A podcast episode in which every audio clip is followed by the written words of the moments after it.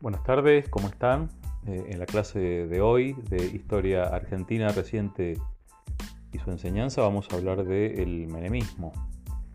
Para poder hablar del menemismo vamos a situarnos con justamente el personaje que le da nombre, Carlos Saúl Menem, este riojano que nació en 1930 en Anillaco, hijo de inmigrantes sirios, eh, originalmente de religión musulmana y después convertido al catolicismo. Va a empezar desde muy joven a militar en la política, va a estudiar Derecho en la Universidad de Córdoba eh, y se va a afiliar al eh, peronismo, eh, donde va a tener una importante actuación y militancia, a tal punto que bueno, va a ser gobernador de La Rioja, hasta que en 1976, a raíz del, del golpe militar, Menem va a quedar preso eh, por la dictadura eh, durante mucho tiempo y ya finalmente en 1983 con la recuperación de la democracia va a volver a ser gobernador eh, de La Rioja hasta 1988-89 que ya se produce el nuevo proceso eleccionario ya terminando el gobierno de Alfonsín. Eh, Menem es un personaje muy particular, sobre todo desde su estética. Él se presenta públicamente eh, con sus grandes patillas, eh, su poncho, de alguna manera emulando a los caudillos federales, en este caso a Facundo Quiroga, el tigre de los llanos, con su famoso poncho rojo que lo va a caracterizar reivindicando la figura de Juan Manuel de Rosas, o sea que desde lo simbólico, eh, Menem era la imagen del federalismo, de las provincias, eh, de las autonomías, del respeto hacia el interior, contra eh, la imagen hegemónica que habitualmente tiene Buenos Aires.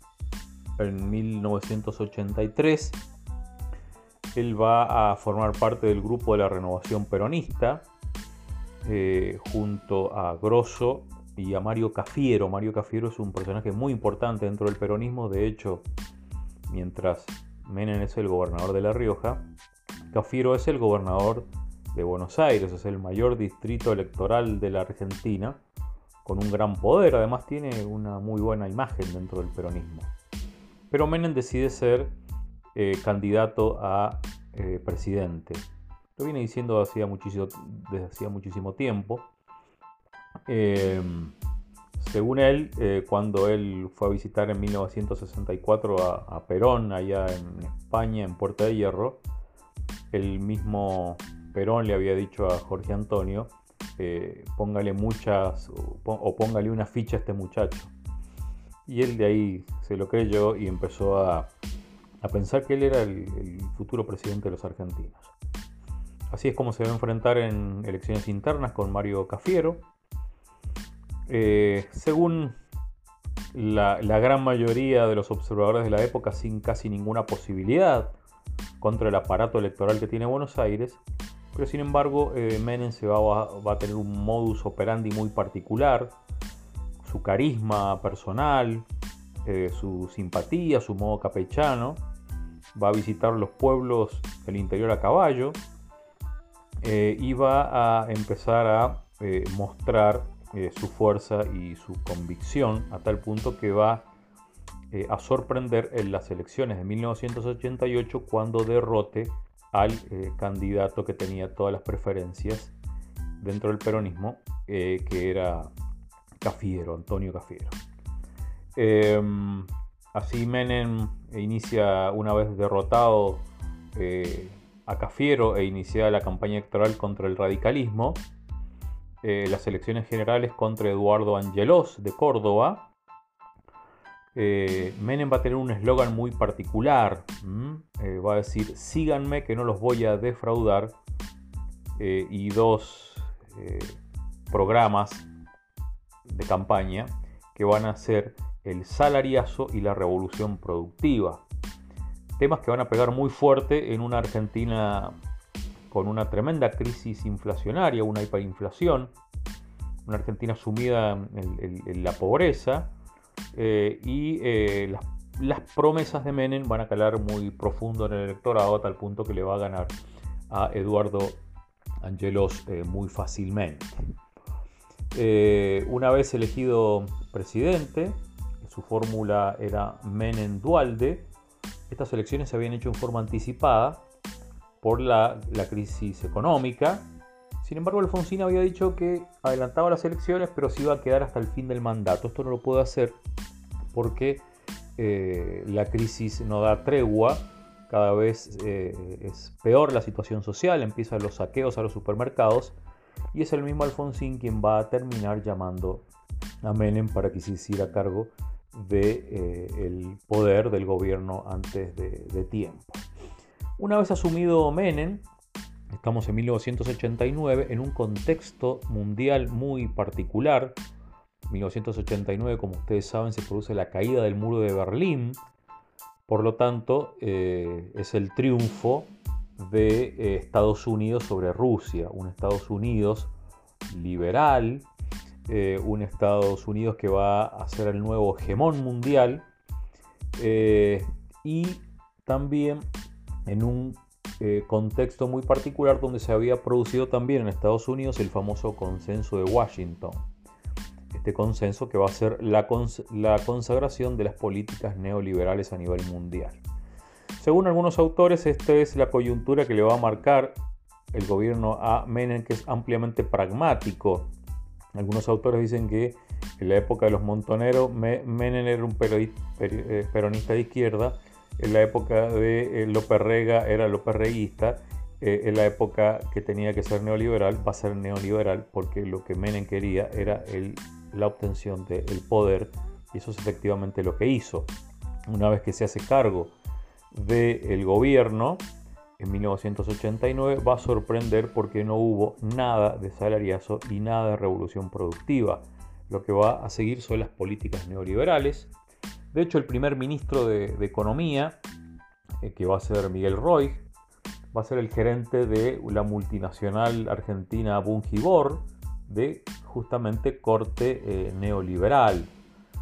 Roy va a morir muy rápidamente, apenas asumido como ministro, y que lo va a reemplazar es Néstor Rapanelli. Néstor Rapanelli va a lograr destrabar una serie de créditos del Banco Mundial, al tiempo que consigue el apoyo de la entidad para el proceso de privatización de servicios públicos, según eh, lo que se va a dictar, que es la famosa ley de reforma del Estado. Eh, Rapanelli junto a Dromi eh, logran firmar las privatizaciones de Encotel ferrocarriles argentinos y yacimientos carboníferos fiscales.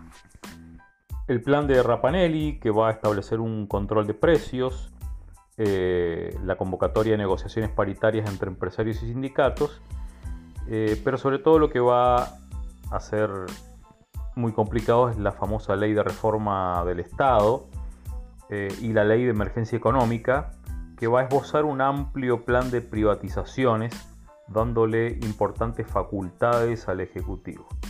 Sin embargo, el plan de Rapanelli fracasa, ya que la inflación no se detiene eh, y la recesión eh, va en aumento, a tal punto que tiene que renunciar. El nuevo ministro de Economía se llama Antonio Herman González, un riojano, eh, cuya primer medida fue tremenda, ¿no? el canje compulsivo de los depósitos a plazo fijo por bonos externos. Si uno tenía plata en el banco, no la tenés más, te damos eh, bonos. Esto va a ser eh, tremendo para los ahorristas eh, y le va a hacer un, gran, un daño irreparable a las clases medias sobre todo. este ministro va a ser reemplazado por Domingo Felipe Cavallo, que posiblemente el más conocido de todos. Ya había sido ministro durante la dictadura, presidente del Banco Central y en esa oportunidad estatizó la deuda de los grandes grupos económicos privados eh, y la tuvimos que pagar entre todos los argentinos, o sea, los antecedentes son lamentables. Entre las medidas económicas de Caballo se aprobó la ley de convertibilidad monetaria que fijaba justamente la cotización eh, del austral, que hasta ese momento eh, eran 10.000 unidades de Austral, un dólar. A partir de ahí empieza la famosa paridad, un peso, un dólar. La posibilidad de que un peso eh, valga un dólar es la importante cantidad de dólares que se consiguieron a partir de las eh, privatizaciones de las empresas públicas. El plan de privatizaciones va a abarcar justamente las empresas más importantes de la Argentina.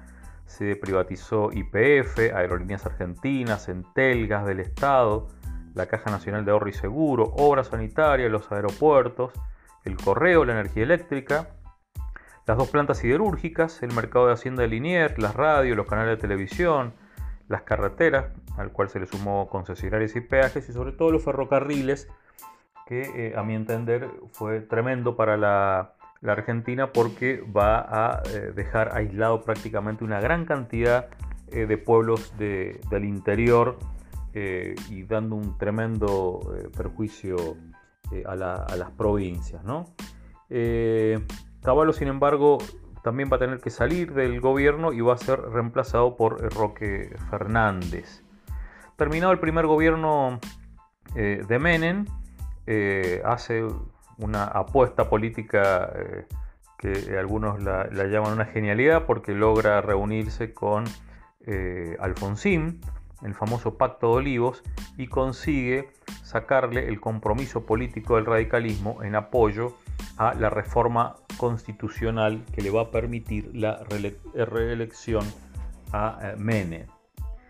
Mientras Menem está en campaña tiene un tremendo golpe porque eh, se produce la lamentable muerte de su hijo en 1995 en un accidente de helicóptero eh, al cual después su madre, Zulema Yoma, va a decir que este accidente no fue tal, sino que un atentado proveniente del entorno de su marido.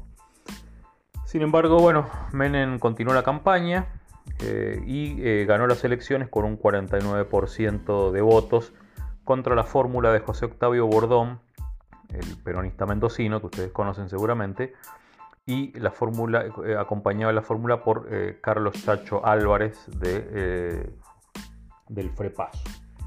Segundo gobierno de Menem no va a tener las, las mismas las posibilidades del primero, ya se ve la crisis económica, la bonanza del primer gobierno bancado por la venta de las joyas de la abuela, como habitualmente se dice, eh, va a tener sus consecuencias en el segundo, porque evidentemente era un plan ficticio.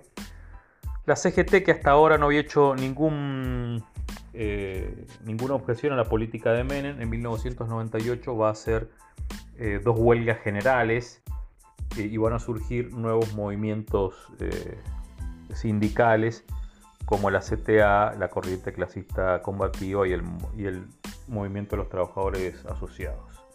Menem finalmente se lo va a acusar de una terrible frivolidad a raíz de eh, su cambio, en que se había afeitado las patillas, había cambiado su fisonomía, había dejado su poncho por su traje, el andar en Ferrari, en mostrarse eh, habitualmente eh, al mundo con, este, con esta nueva fachada neoliberal, va a hacer que en las elecciones de 1999 la alianza electoral triunfe, llegando al poder Fernando de la Rúa.